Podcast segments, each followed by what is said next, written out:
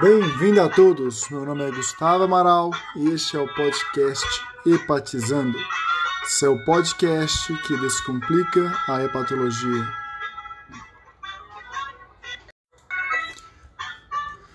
No episódio de hoje vamos conversar sobre transplante hepático e quando encaminhar o seu paciente para o transplante. E para compor a mesa de hoje estamos com a doutora Fernanda, gastroenterologista e patologista, além de fundadora do podcast. Boa tarde, Fernanda. E como convidado especial, o Dr. Francisco Pena, gastroenterologista e coordenador clínico da equipe de transplante hepático do Hospital das Clínicas. Boa tarde, Francisco. Para iniciar, gostaria de fazer uma pergunta que pode até parecer básica, mas que muito frequentemente recebemos. Existe um ambulatório específico de transplante hepático? Ou os pacientes pré e pós-transplante são acompanhados no ambulatório geral de hepatologia?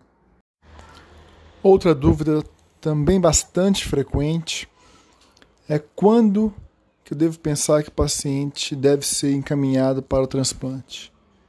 E como que eu faço isso? Eu com meu paciente no ambulatório, se existe uma diferença se esse paciente for acompanhado no ambulatório de SUS ou no ambulatório particular e como deve ser feito. Existe muita burocracia e qual que é a burocracia que deve ser feita para que esse paciente tenha um acompanhamento especializado.